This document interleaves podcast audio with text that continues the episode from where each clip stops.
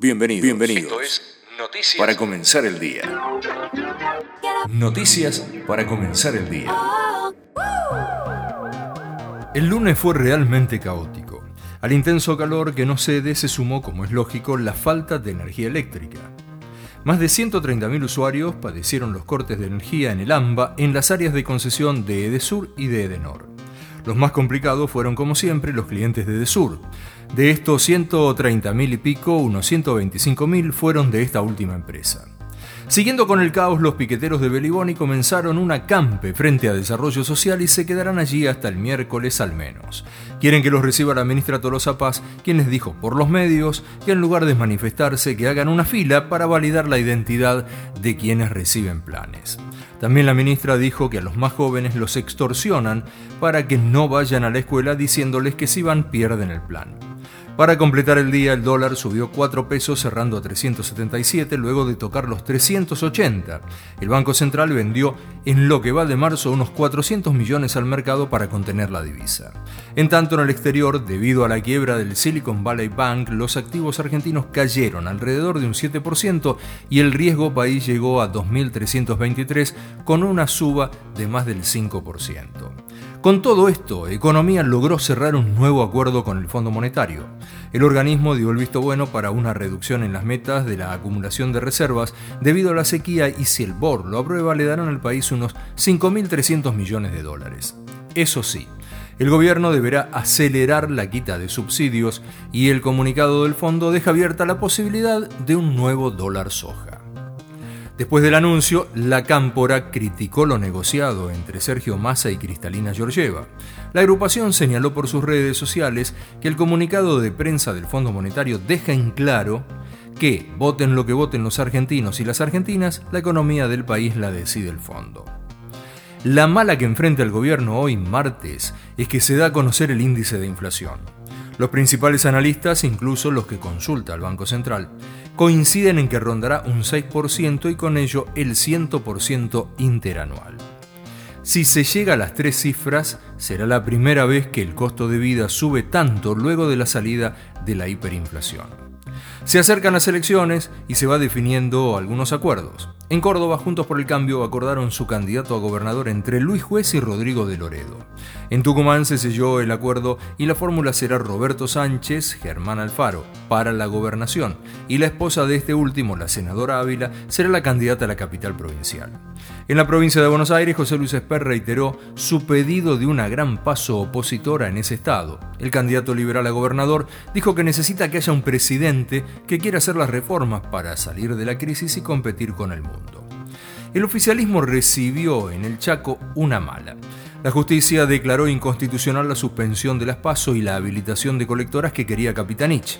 En San Luis, Adolfo Rodríguez A bajó su candidatura a gobernador para unirse con el frente opositor Cambia San Luis y así disputarle la gobernación a su hermano y mandatario provincial Alberto Rodríguez A.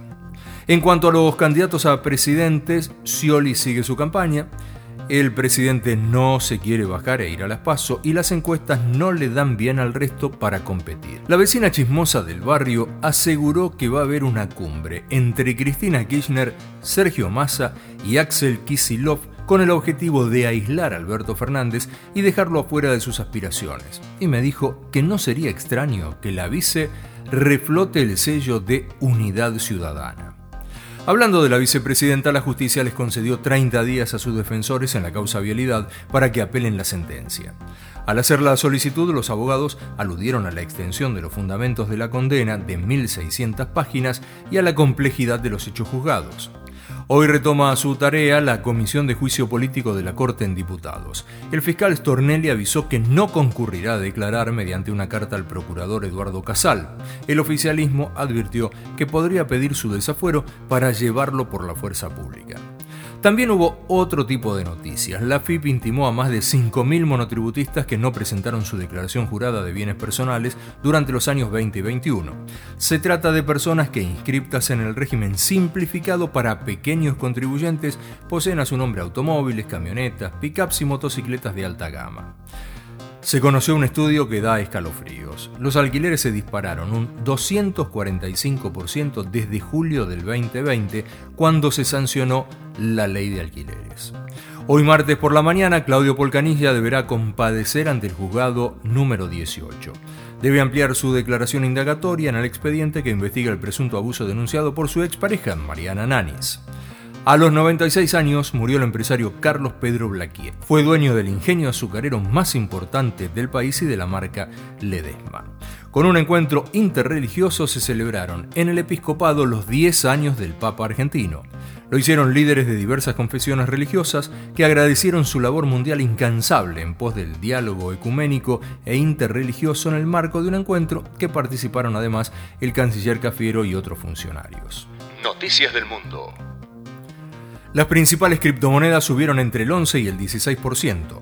Se debe a que los inversores buscan refugio tras la quiebra del Silicon Valley Bank, el Signature Bank y el Silvergate Bank. El presidente Joe Biden buscó tranquilizar a los ahorristas y empresas diciendo que el sistema financiero de Estados Unidos es seguro.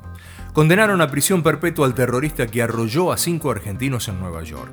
La fiscalía había pedido la pena de muerte, pero el jurado no llegó a un acuerdo la ex ministra ecuatoriana, asilada en la Embajada de Argentina en Quito, se escapó.